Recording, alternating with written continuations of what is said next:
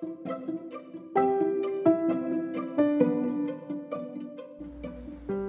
い皆様おはようございます。このラジオでは片付けのプロのまっちゃんが今の暮らしをめでるための片付けシンプルライフ日々の学びについてほぼ毎朝10分ゆるくお話をしていきます。はい皆様おはようございます。いかがお過ごしでしょうか？つい最近友人とですねあのなんか友人のね妹さんにあの好きなこととか好きなものの見つけ方ってどんな風に見つけるのっていう話をねあの聞かれたのでそういえばどうやって私たち見つけてきたんだろうみたいな話をしてたんですよね。そう彼女はなんかこう流行りものが好きだから本当の自分の好きなものがわからないっていう話をしててなんか流行りものと本当に自分の好きなもののなんか違いって何なんだろうって改めて考えてたんですよね。でその時にあの別に流行りものでもそれが自分の好きになることもあるから私は流行りものなのか流行りものじゃないのかってなんかそこにこう優位性みたいなものは特になかったんですけど自分の中で。流行りものだから好きってあんまりはっきり言えないみたいなことあんまりなくって流行りものでもなんか堂々と好きって言ってたんですけど。そう。あのあ改めてちょっと考えたことがなかったなと思ってその時にね友人と話してたんですね。でまあいろいろ話は出たんですけど最近あの好きの見つけ方で新しい見方があるなと思ったのがあの YouTube とかインスタとか TikTok 私ちょっと使ったことないんでわからないですけど TikTok みたいなものって頭がこう働かないこうポーッとして見れるものじゃないですか。自分がポーッとしている時に見ているものだからそこに表示されているものとか見てる時間が長いものっていうのは自分の本当の好きなんじゃないかなって私思うんですよね。そ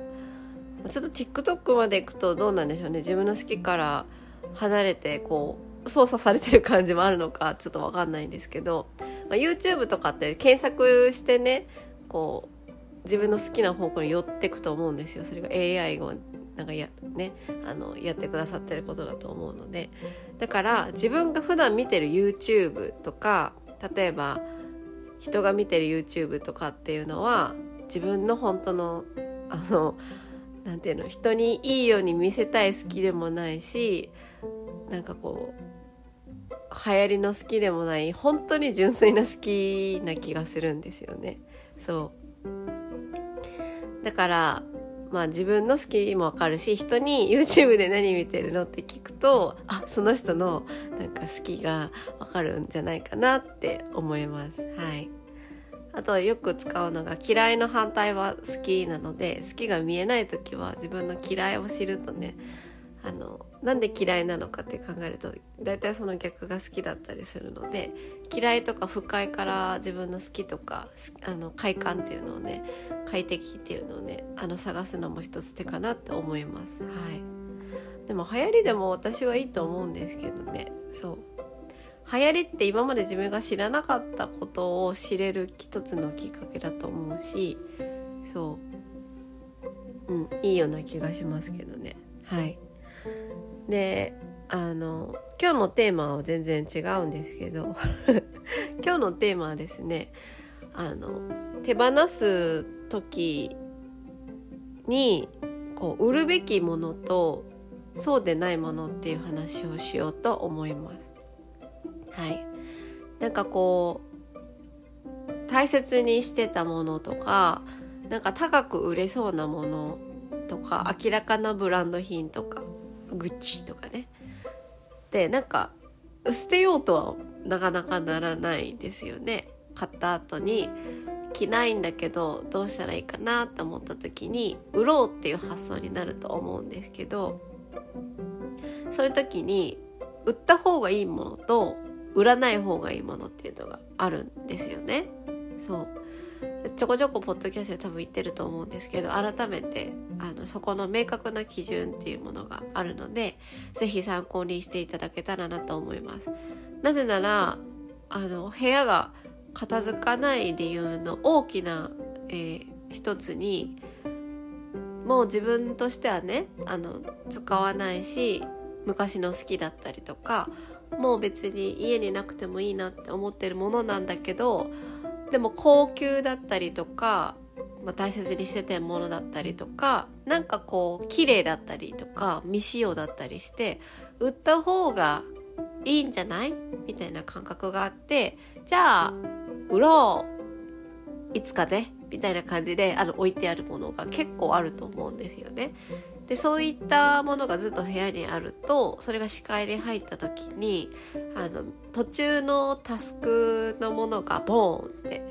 置いてあるような感覚だからなんかこう頭をとっちらかせるというか散らかっていない感覚に陥りやすいんですよね。そうなのであの今日はちょっとそのそれの解決策について話をしようと思います。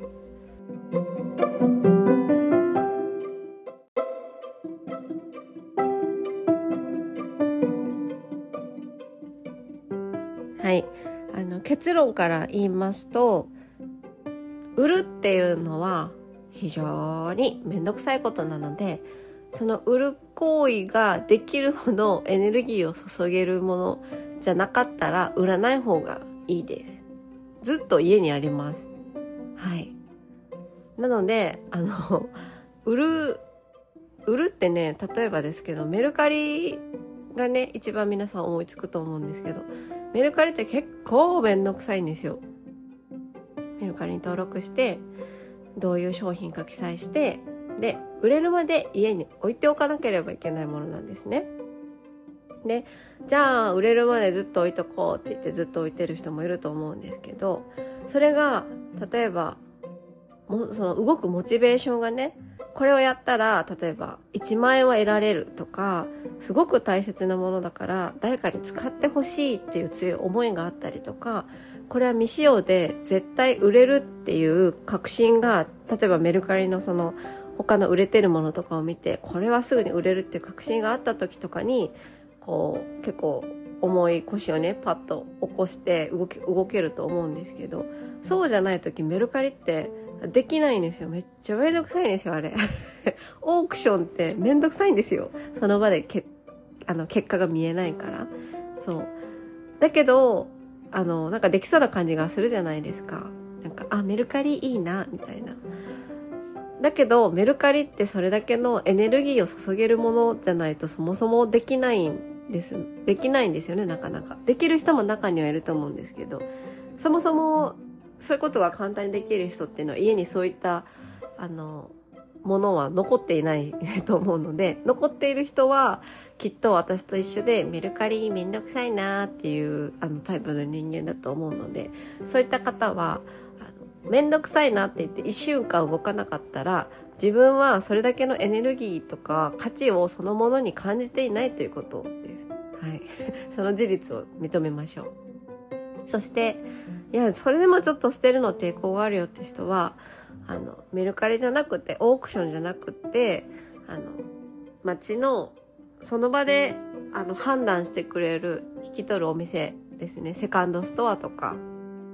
地元のそういうチェーン店じゃないようなあのリサイクルショップに持っていきます。はい。それでもダメだったら最後あの